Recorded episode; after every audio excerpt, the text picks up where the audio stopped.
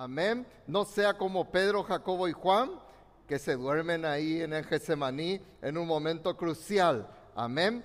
Decirle que está a tu lado, despertate, mi hermano. Amén. ¿Por qué? Porque a veces el Señor quiere eh, que entremos en un letargo espiritual para no escuchar, no recibir la palabra. Y muchas veces dormidos no podemos capturar todas las victorias y las bendiciones del Señor.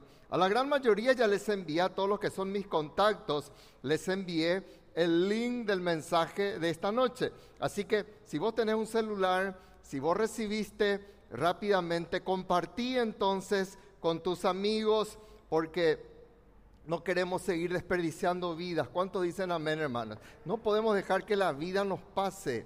No podemos permitir que se nos vaya nuestra existencia sin tomar decisiones. Vos y yo somos consecuencia de las decisiones.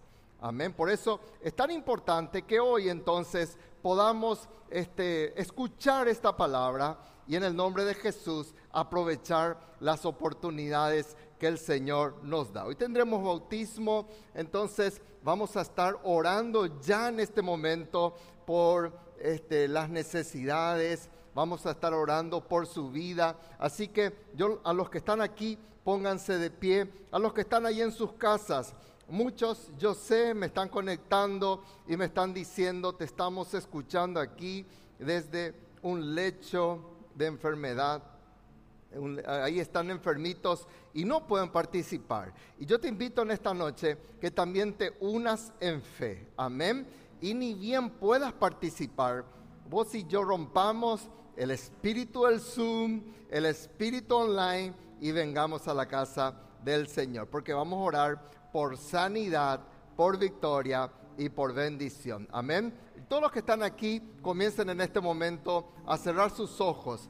Batalle, comienza a batallar en el nombre de Jesús por su necesidad. El Señor Jesús dijo, pedid y se os dará. Si vos no pedís, Dios no te va a dar. Así que no tengas, este no es el momento de estar calladito, porque el pedir es una acción de, de hablar de invocar. Entonces, por eso dice, clama a mí, dice, no dice, piensa en mí. ¿Qué dice?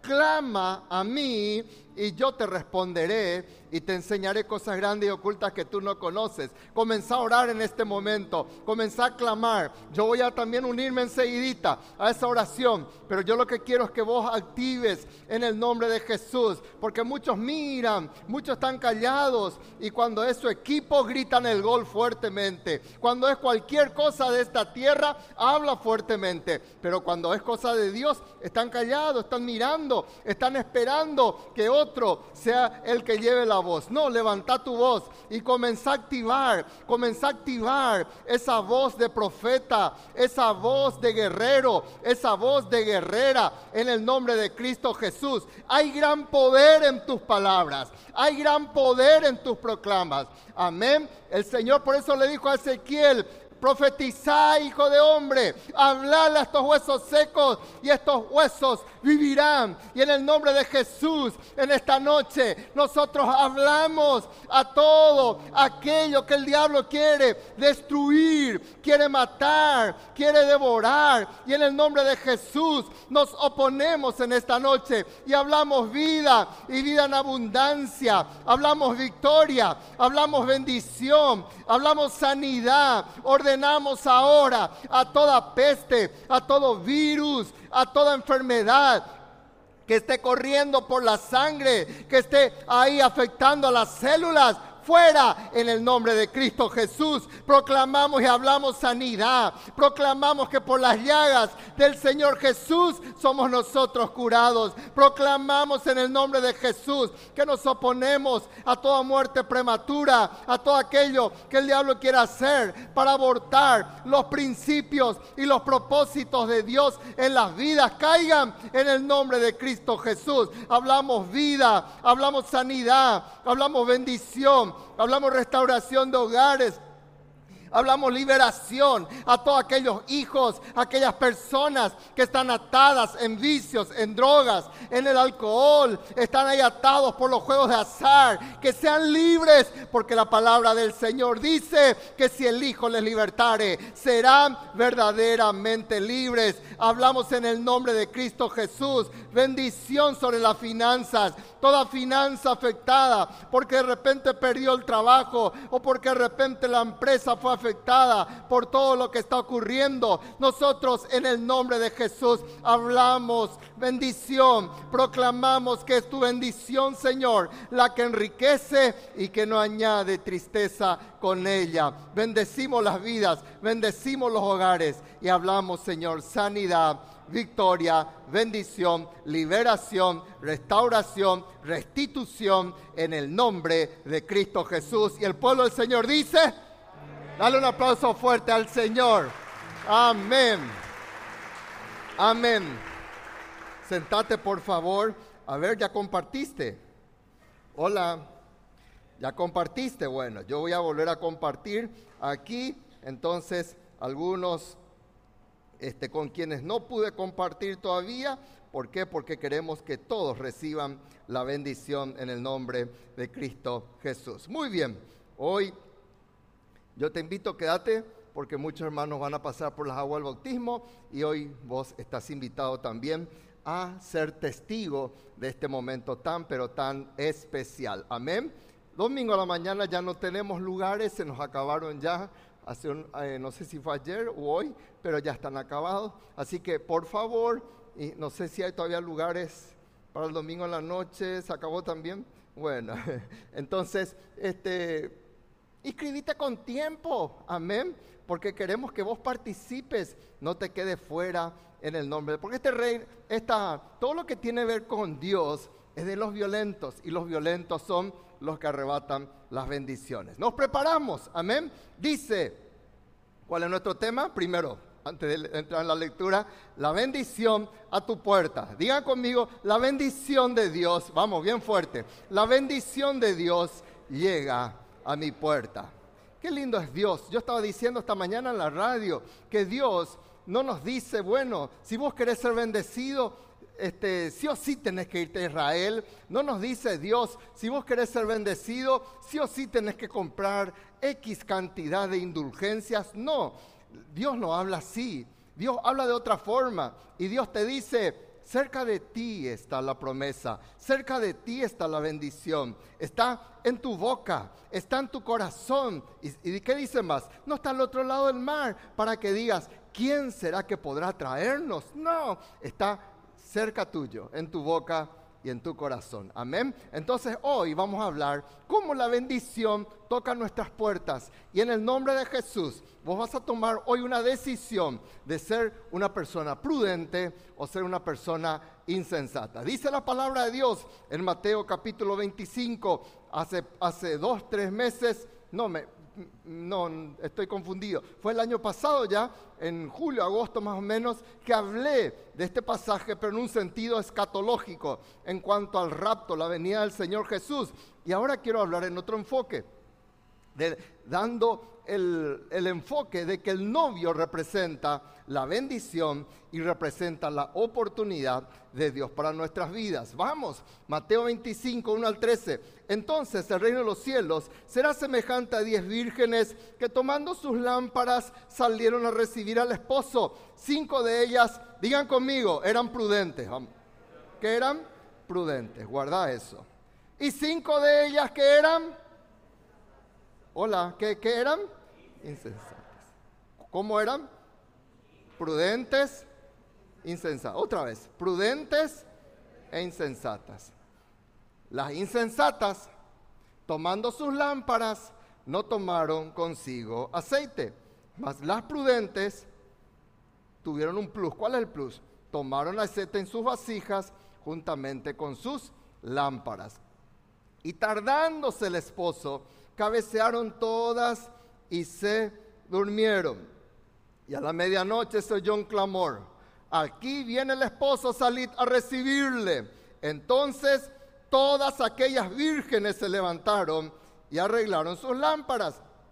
Y las insensatas dijeron a las prudentes, danos de vuestro aceite, porque nuestras lámparas se apagan. Mas las prudentes respondieron, diciendo, para que no nos falte a nosotras y a vosotras, id más bien a los que venden y comprad para vosotras mismas. Pero mientras ellas iban a comprar, vino el esposo y las que estaban preparadas entraron con él a las bodas y se cerró la puerta. Después vinieron también las otras vírgenes diciendo, Señor, Señor, ábrenos. Mas él respondiendo dijo, de cierto os digo que no os conozco.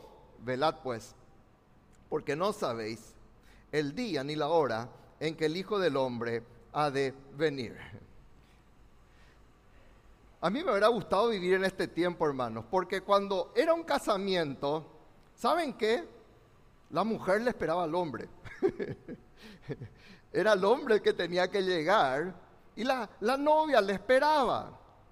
Y la novia, ¿qué solía hacer? La novia tenía su cortejo. ¿Cuántos saben que las novias normalmente tienen sus cortejos de mujeres? Hasta hoy en día se sigue haciendo eso, ¿verdad? Personas muy allegadas, personas de confianza. Bueno, pero en el cortejo de la novia tenían que estar solamente jóvenes vírgenes en aquel entonces. Amén. El cortejo de la novia estaban integrados por jóvenes vírgenes. Y entonces las, las que formaban parte del cortejo, que son en este caso las diez vírgenes que acompañaban a la novia, esperaban al esposo. Y este, tenían la costumbre de ser identificadas por una lámpara. Entonces cuando el novio llegaba, solamente para entrar en el contexto, para entender de lo que está hablando el Señor Jesús, porque Él toma una situación cotidiana y le da una aplicación espiritual, y más que espiritual, que una bendición, una explicación, ¿qué cosa? Escatológica. O sea, habla inclusive de los eventos del porvenir. Pero, ¿qué pasó?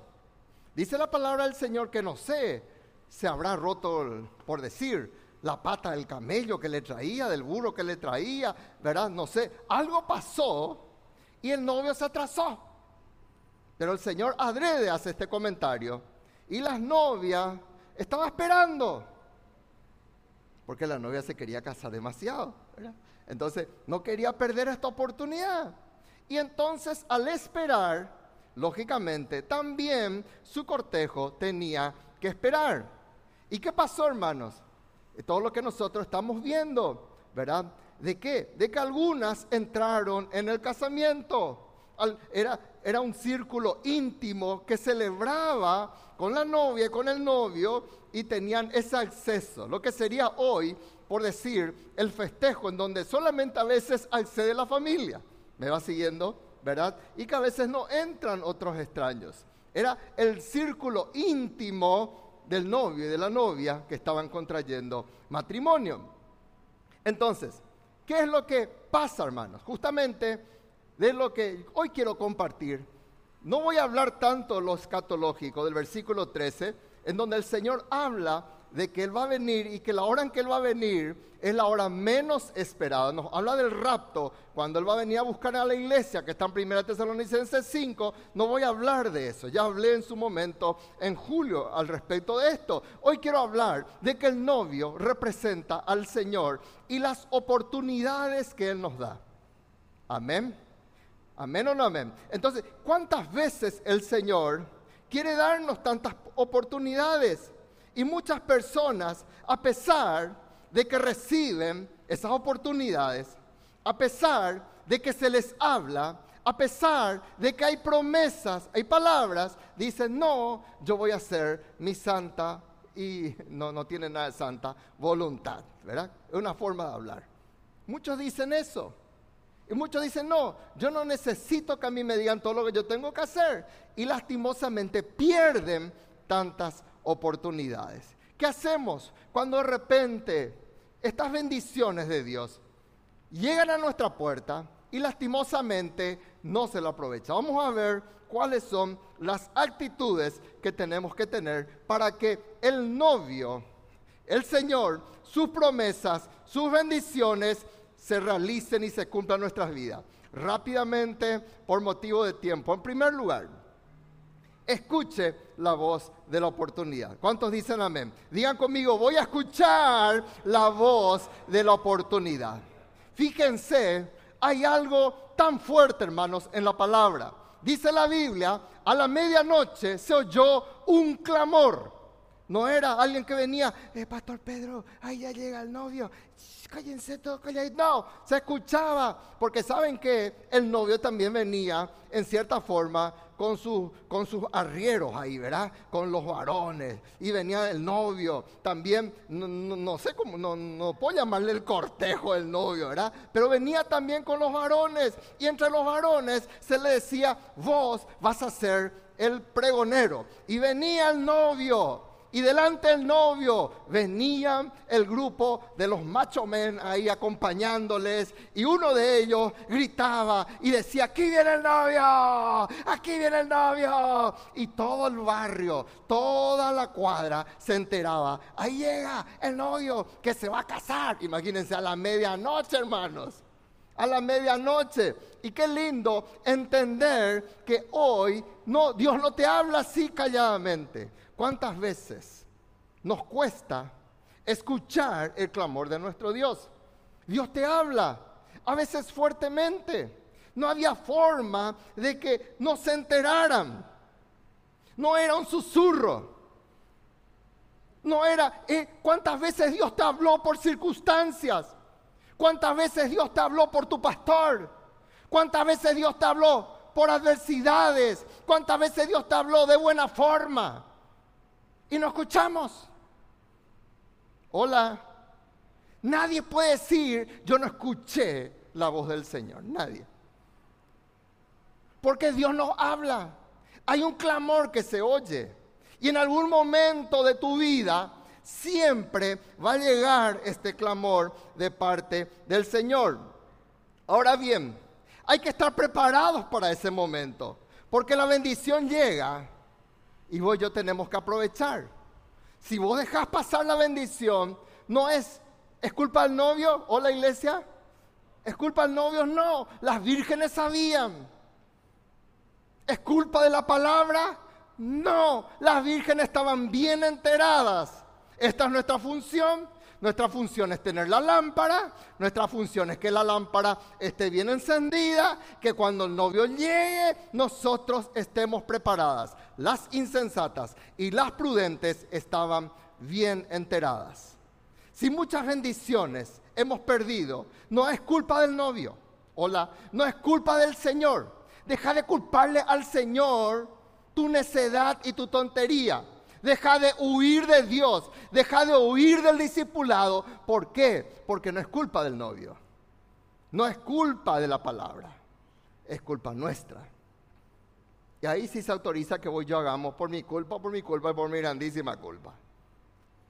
¿Sí o no? El Señor te habla. El Señor te da la oportunidad. Entonces, escucha esa voz de la oportunidad. Ahora bien, ¿qué hacemos? con la oportunidad. ¿Qué hacemos? Acá viene la segunda parte. A toda oportunidad, a todo clamor, a toda palabra, vos y yo tenemos algo que se llama reacción. Vos no haces nada, esa es una reacción. Reacción no quiere decir solamente hacer algo. Hay personas que no hacen nada, y las personas que dicen voy a esperar, voy a posponer, está reaccionando con eso, está diciendo no me interesa. A toda oportunidad hay una capacidad de reaccionar. Versículo 7. Entonces todas aquellas vírgenes se levantaron y arreglaron sus lámparas. Hay algo tan interesante, hermanos. Todas se durmieron, ¿sí o no? Todas cabecearon. Todas se durmieron. ¿Ahí quiénes estaban? Las, las insensatas y las prudentes. Aún las prudentes se durmieron. Miren la misericordia de Dios. ¿Me van siguiendo, iglesia? La misericordia de Dios nos habla de que aún siendo una persona que está aferrada a los principios de Dios, puede dormir en algún momento, puede cabecear. Le pasó a Pedro, a Jacobo y a Juan le pasó en el huerto de Getsemaní se durmieron. pero tuvieron otra oportunidad. Ahora bien, ¿qué hacemos? Hay personas que aunque tuvieron la oportunidad de reaccionar, de despertarse, siguen durmiendo, siguen en rebeldía, siguen desaprovechando y les va pasando la vida, les va pasando las oportunidades. Y lo que vos estás perdiendo de tiempo, nunca más lo vas a poder recuperar en un sentido de que, ah, no, ahora voy a volver a los 20 años. Va a ser tonto que yo hable así ahora. No pierdas la oportunidad y reaccionar. Por eso el consejo que te da el sabio Salomón, ¿cuál es? Todo lo que te viniera a la mano para hacer, hazlo según tus fuerzas. ¿Cuántas oportunidades Dios te dio? De servirle, oportunidad de perdonar, oportunidad de dar pasos. Y estuviste ahí empacado, como mujer insensata, como virgen insensata. Voy a seguir durmiendo. Va a haber otra oportunidad. ¿Cómo no me va a dejar entrar? ¿Cómo? Si yo soy fulanito de tal, amiga de la novia. No, por eso estás perdiendo matrimonio. Por eso estás perdiendo vida. Por eso estás perdiendo gozo. Y vuelvo a recalcar, no es por falta de palabra del novio. No es por falta de que el novio no te habla.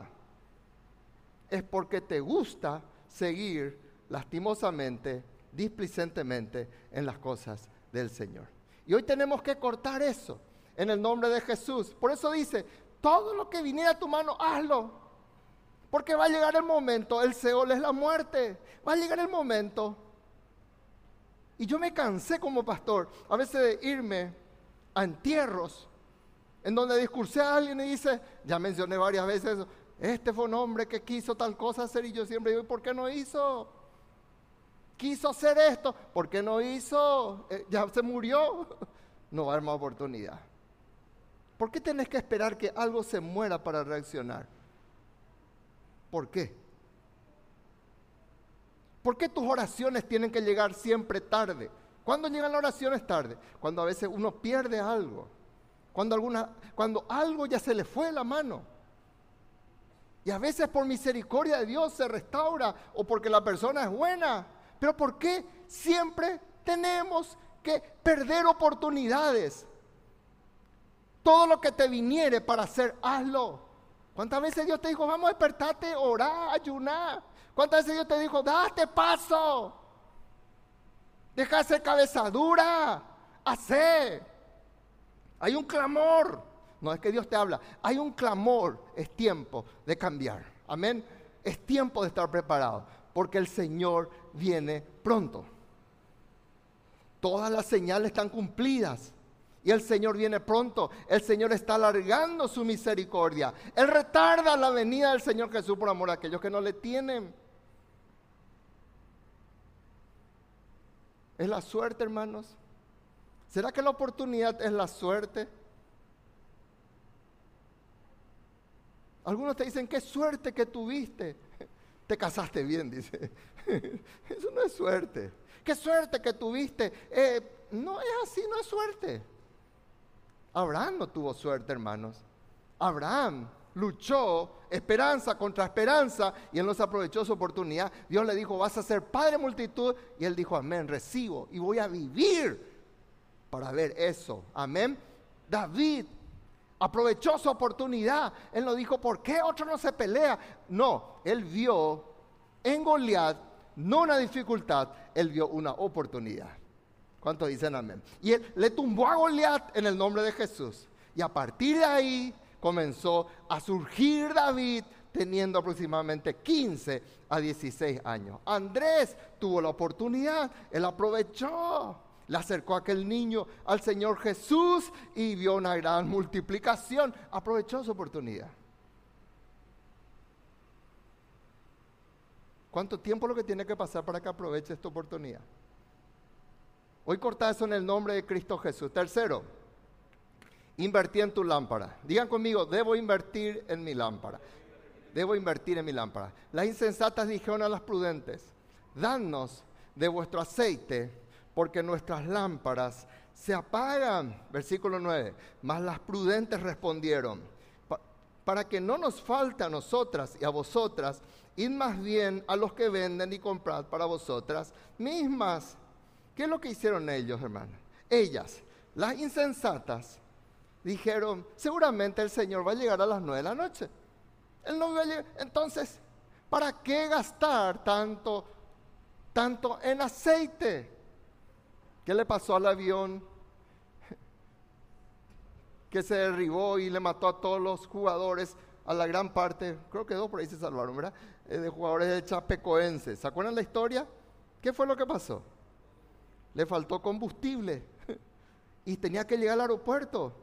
Y el aeropuerto estaba pasando un, un monte, una montaña, y le faltó el combustible. ¿Por qué? Porque no quisieron gastar. Y le faltó el combustible y se fueron y se estrellaron. Porque no invirtieron lo que tenían que invertirse. ¿Saben qué? La lámpara representa nuestra vida. La lámpara es tu vida. El Señor Jesús, Él habló en Mateo capítulo 5 y Él dijo, habló del candelabro, que el candelabro no se esconde debajo del mueble, debajo del armario. No, cuando el candelabro está ahí con la luz, colocamos arriba porque queremos que alumbre, dijo el Señor Jesús. Y él dijo después, así alumbre también vuestra luz delante de los, hombres para que vean qué cosa, vuestras buenas obras y glorifiquen a vuestro Padre que está en los cielos. ¿Cuántas malas inversiones hacemos en nuestra lámpara? Y gastamos en tonterías, invertimos en tonterías. Y la gente viene y te dice, vamos, invertí. Invertí tu tiempo en el discipulado. No, no quiero saber nada. Invertí tu tiempo, estudiar en la escuela de líderes. No quiero saber nada. ¿Y esa inversión para quién es? Vos vas a invertir. Invertí tu tiempo en devocional con Dios, en estudiar la palabra. ¿Para qué? Y no invertís en tu lámpara. Y el diablo aprovecha y succiona todo tu aceite. Para que cuando el Señor te llame, cuando el Señor venga con la oportunidad, vos no tengas el aceite correspondiente. Vamos a cortar eso. Las cinco prudentes tenían aceite extra, extra, perdón. Las insensatas estaban con lo justo. Y el novio, el Señor Jesús, no sabemos el día ni la hora en que va a venir. Y voy yo, Él va a mirar y va a reconocer por la lámpara. Él va a reconocer a sus hijos. Y los que tienen su lámpara encendida los que conocen su voz, en Juan 10 dice, mis ovejas oyen mi voz. Cuando escuchan la trompeta, habremos de subir con él en las nubes. Pero si no tenés tu lámpara, si tu oído está entumecido con cosas del mundo y rebeldía, te vas a perder. Y la pregunta es, ¿voy a ser prudente o voy a ser insensato? ¿Cuáles son las definiciones? Insensatez. La palabra insensatez quiere decir necedad quiere decir una persona falto. Falto, falta que no tiene sentido, no tiene razón. Le falta el sentido, le falta la razón. A pesar de que se nos habla. ¿eh? ¿Eh? Pero la persona prudente es moderado en todo su comportamiento y acomoda ¿qué, acomoda? Acomoda todo a lo que es sensato y hace un delete. Un delete en todo lo que no es sensato, en todo lo que no lo bendice, echa fuera y dice, esto no me edifica, esto no me bendice, fuera en el nombre de Cristo Jesús. Amén. Porque valora qué cosa? Su lámpara. Valora su lámpara. Estas mujeres quisieron invertir tarde, porque los insensatos son así. Los insensatos cuando pierden algo, ahora, ahora, necesito consejería. es el insensato. y gloria a Dios que querramos consejería. Pero hermanos, ¿por qué tenemos que ser bomberos y apagar siempre incendios cuando que el Señor nos da su palabra? ¿Y saben qué? Había una máxima que mi profesora, en la escuela de antes, venía la profesora, no sé, y ella, no sé cómo será ahora, y ponía una máxima para el día. ¿Verdad? ¿Vos te acordás, Auda?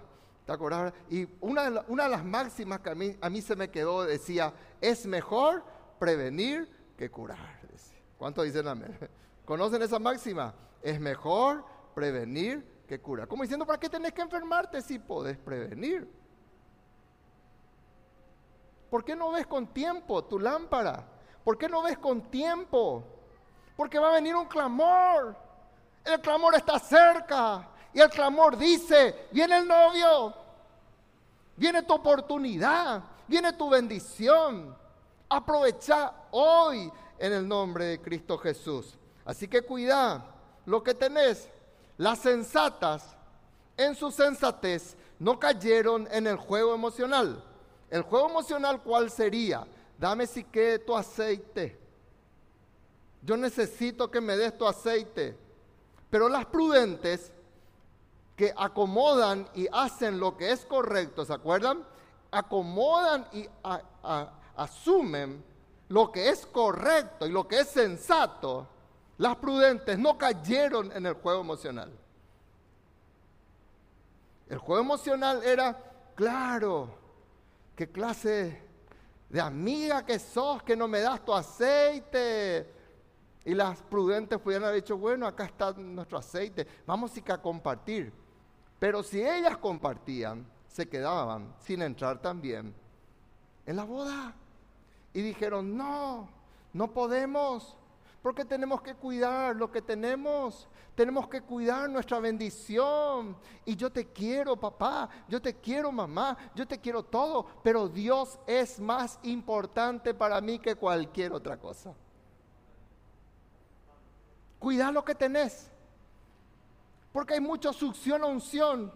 Hay mucha succión a bendición. Pero vos así en el nombre de Jesús, yo no voy a permitir esto.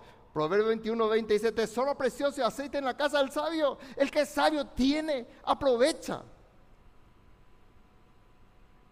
Pero el hombre insensato, todo lo que vos pones, lo disipa. Todo pierde. Pierde oportunidades, pierde bendiciones, pierde palabras, pierde proclama. Todo pierde. Porque no valora su aceite. Dice la Biblia en el versículo 10 y con eso terminamos. El que aprovecha la bendición del Señor recibe al esposo. ¿Cuántos dicen amén? Y dicen hoy, hoy, 19 de, febrero, hoy estoy con junio, no sé por qué estoy con junio hoy, pero hoy 19 de febrero, hoy voy a aprovechar esta bendición que Dios me da. Muchas cosas ya perdí. Y si Dios hoy te da la oportunidad de escuchar, no es mi palabra, aprovechar y recibir al esposo mientras ellas iban a comprar. Ese se llama nuestro lenguaje tarde piancho. Ya no era momento de ir a comprar. Los negocios estaban todos cerrados. No había 24 horas en aquel entonces. Los negocios cerraban temprano.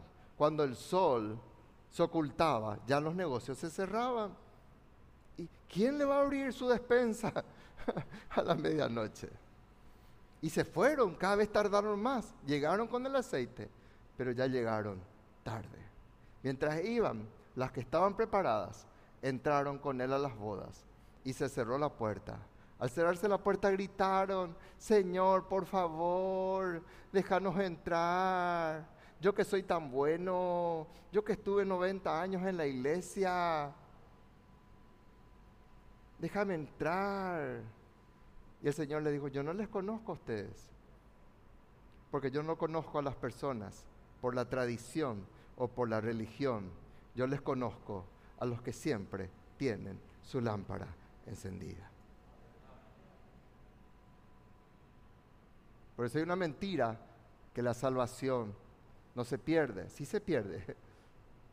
Tenés toda la oportunidad, pero si tu lámpara se apaga, no es culpa del esposo, no es culpa de la palabra. Es culpa de aquel que no cuidó su aceite. Hoy el Señor dice, yo estoy a tu puerta y llamo. ¿Cuántos dicen amén? Aquí yo estoy. Por eso es la bendición toca tu puerta. Se escuchó el clamor. La puerta se abrió. El esposo entró. El novio entró. ¿Y quiénes más entraron? Entraron las cinco prudentes y los varones que vinieron con el novio, que le esperaron hasta la medianoche y vinieron porque venían, dice que saltando, así venían, el cortejo masculino, por decirlo así. Venían los arrieros y venían cantando, gritando, aquí viene el novio. Uno tenía la voz cantante y sonante, aquí viene el novio, y, venían cantando y gritando con él. Ellos entraron en las bodas porque estaban preparados. Hoy el apelo de Dios. Dios dice, yo estoy a tu puerta Está un apelo para la iglesia. Si oís mi voz, yo te estoy dando una oportunidad más. Te estoy dando una oportunidad más. ¿Qué vas a hacer? ¿Vas a seguir desaprovechando las oportunidades que Dios te da? ¿Vas a seguir insensato? ¿Vas a ser o vas a ser de los sensatos? Hoy el Señor te dice en, Amos 4.12, vení a mi encuentro. Amén. Ponte de pie y vamos a orar en esta noche. Yo quiero invitarte a vos y a todos los que están aquí, que aún no le tienen a Jesucristo, hoy el Señor viene a tu encuentro. Y en Amos 4:12 dice la Biblia que yo también tengo que prepararme para venir al encuentro del Señor. ¿Te pasó alguna vez que alguien golpeó en tu casa y vos no estabas preparado, no estabas vestido, estaba en tu pijama, con tu camisón, por decir, y golpea y vos mira, ¿te pasó? rápido tengo que sacarme. no es alguien de la familia. Y el Señor dice, yo vengo y golpeo. ¿Estás preparado para encontrarte conmigo? Este es el mayor de los encuentros. Cierra tus ojos en esta noche. Padre, comienza a hablar con Dios. Si en esta noche no le tienes a Jesucristo, hoy podés renunciar. Con todo respeto y amor digo, yo no vengo a juzgar Hoy puedes renunciar a esa insensatez y pasar a ser uno de los sensatos, uno de los prudentes, una de las personas sabias que le dan un golpe de estado a la rebeldía en su corazón, que le dan un golpe de estado a aquello que no edifica, que le dan un golpe de estado a todo aquello que le está robando la comunión con Dios. Hoy recibí a Cristo. Yo te invito a vos que está ahí en tu casa. Haz esta oración conmigo y decirle así al Señor ahora mismo. Padre Celestial, en esta noche, Señor, yo quiero invitarte. Cristo Jesús, entra en mi vida. Reconozco, Señor, que tantas oportunidades he desperdiciado. Pero hoy, Señor, quiero ser uno de los prudentes que verdaderamente están preparados para tener este encuentro contigo. Perdóname, Señor, por mis pecados. Hoy, Señor, te invito, entra en mi corazón. Yo te recibo como mi Rey, mi Señor y mi Salvador. Perdóname, escribe mi nombre en el libro de la vida. En tu nombre, Señor. Amén y amén. Padre, bendecimos a cada persona que en este momento le está recibiendo a Cristo como el Señor de sus vidas. Señor, bendíceles. Que a partir de ahora nunca más su lámpara se apague. Que siempre tenga el aceite de tu presencia, el aceite de tu Espíritu Santo, el aceite de tu gozo. En el nombre de Jesús. Amén y amén. Que Dios te bendiga grandemente. Hay alguien que en esta noche hizo esta oración por primera vez, a lo mejor hace muchísimos años. Estás en la iglesia, pero si hoy el Señor viene a buscarte, vos no estás preparado. Darías todo, todo, como aquel hombre rico que murió y ya no tenía otra oportunidad de volver a la tierra. Darías todo por una oportunidad como la que Dios te da en este 19 de junio Y hoy yo te invito, si hoy aún no le tenés a Cristo, dale tu corazón al Señor de los Señores.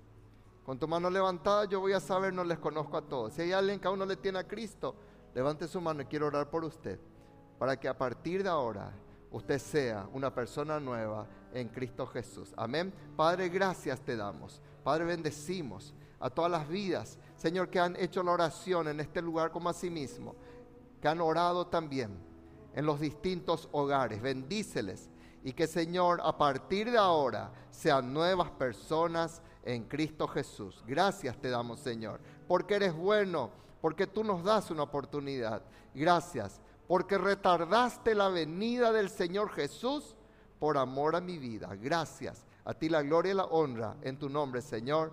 Amén y amén. Tome asiento, por favor. Dele un fuerte aplauso al Señor. Y no deje más que la bendición pase de largo en su puerta ni en su vida. Amén. Que así sea.